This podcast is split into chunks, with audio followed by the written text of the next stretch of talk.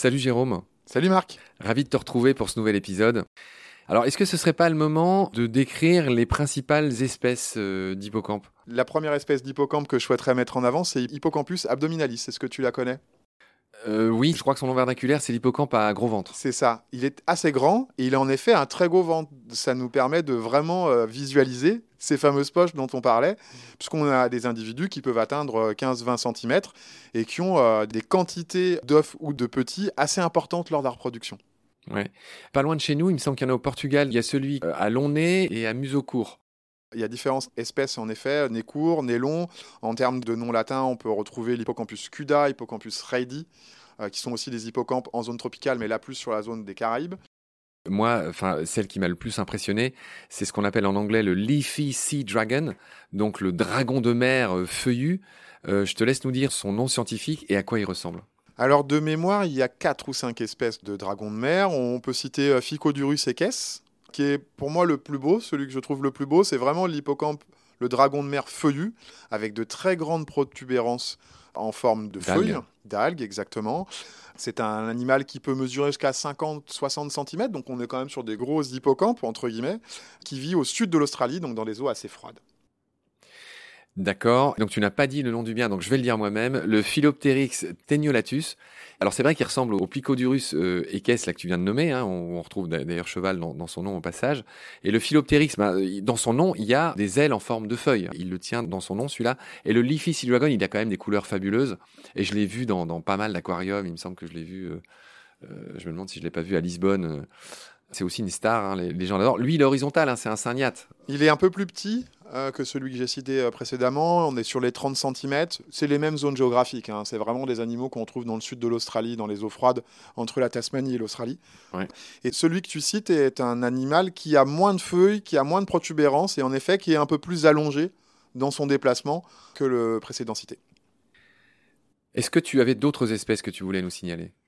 D'autres espèces, non, mais je trouvais toujours intéressant de finir euh, notre échange sur un chiffre qui est malheureusement un peu triste, c'est qu'on est entre 15 et 20% des syngnatidés qui sont en danger en Méditerranée. Donc on parle quand même d'une espèce sur cinq, d'un individu sur cinq qui est en danger, et l'érosion de la biodiversité, elle se met en place sur des espèces comme le thon rouge, qui est quand même un des symboles de la mer Méditerranée, mais elle se met aussi en place sur les petits animaux qu'on voit beaucoup moins. On l'a pas dit, mais les hippocampes font partie de ces animaux qui sont encore pêchés aujourd'hui pour être vendus euh, aux touristes sous une forme desséchée, ce qui est complètement débile. Évidemment, on supplie celles et ceux qui nous écoutent non seulement de jamais acheter ça, mais en plus d'essayer de, convaincre leurs amis très gentiment, évidemment, de ne pas le faire, de ne pas encourager ce type de commerce, euh, enfin, qui vide les, océans de ces magnifiques euh, hippocampes dont on a besoin hein, et qui souffrent beaucoup de la pêche aussi. Et de la destruction du milieu.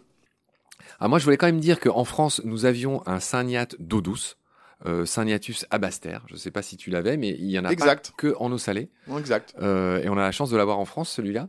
Syniatus abaster. Et comme promis, cher Jérôme, on avait dit que tu dirais un mot sur les poissons trompettes, qui n'ont rien à voir. Ils ressemblent un peu la physionomie. Les holostomus. Mais ils n'ont pas de plaques osseuses comme, euh, comme les syniates. Ils ont moins de plaques osseuses. Par contre, ils ont exactement la même euh, bouche tubulaire, soudée. Ils sont plus proches d'un corps de poisson, puisque non caréné, comme tu viens de le dire. Ils sont de plus grande taille aussi. Un très connu, c'est le poisson trompette qu'on trouve dans les Caraïbes, euh, l'Ostomus chinensis, et Olostomus maculosus, qui sont vraiment les deux espèces les plus présentes et qui sont assez impressionnantes puisque face à nous, on ne les voit pas. Oui, c'est ce qu'on disait tout à l'heure. Quand il est face à sa proie ou face à nous, on les voit pas. plongeurs, c'est un point.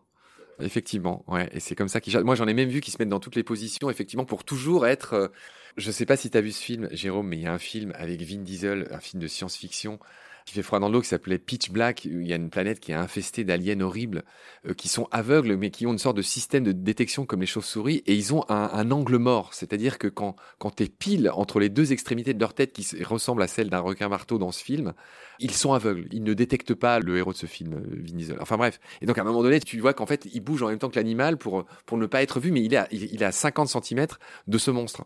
Et bref, toutes cette référence juste pour dire que moi-même, plongeur, j'ai eu cette impression avec certains poissons trompettes dont tu viens de parler, euh, qui sont dès lors qu'ils le souhaitent, totalement invisible, très peu visible. C'est un point devant toi et ça peut être un point devant leur proie. C'est comme ça qu'ils chassent. C'est comme ça que je les ai vus chasser. Tout à fait. Alors qu'ils peuvent faire des tailles très importantes. On a vraiment sur la longueur, pas sur euh, l'épaisseur, tout à fait. Absolument. Voilà ce qu'on pouvait dire sur nos amis les syniatidés, c'est-à-dire cette grande famille des hippocampes. Tu as dit à peu près 300 espèces, hein, dont, une cinquantaine quasiment euh, d'hippocampes et, les fameux syniates, les pipefish, voilà, qu'on voit beaucoup en mer Rouge. Hein, on en a aussi en Méditerranée. Donc c'était très chouette. Merci pour tes lumières, Jérôme. À très vite pour la suite. Prends soin de toi. Salut. Merci beaucoup, Marc. À bientôt.